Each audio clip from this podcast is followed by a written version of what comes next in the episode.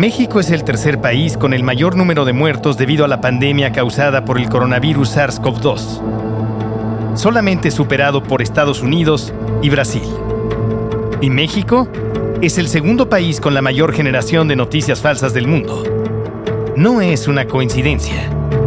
La información falsa sobre el brote de coronavirus está superando claramente a la información fiable, alterando y manipulando las emociones de millones de personas y aumentando considerablemente el número de muertes innecesarias por COVID-19.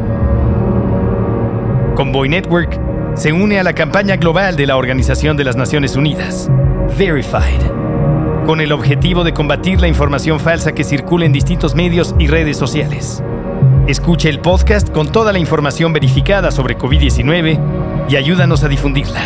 En este momento, la información puede salvar vidas.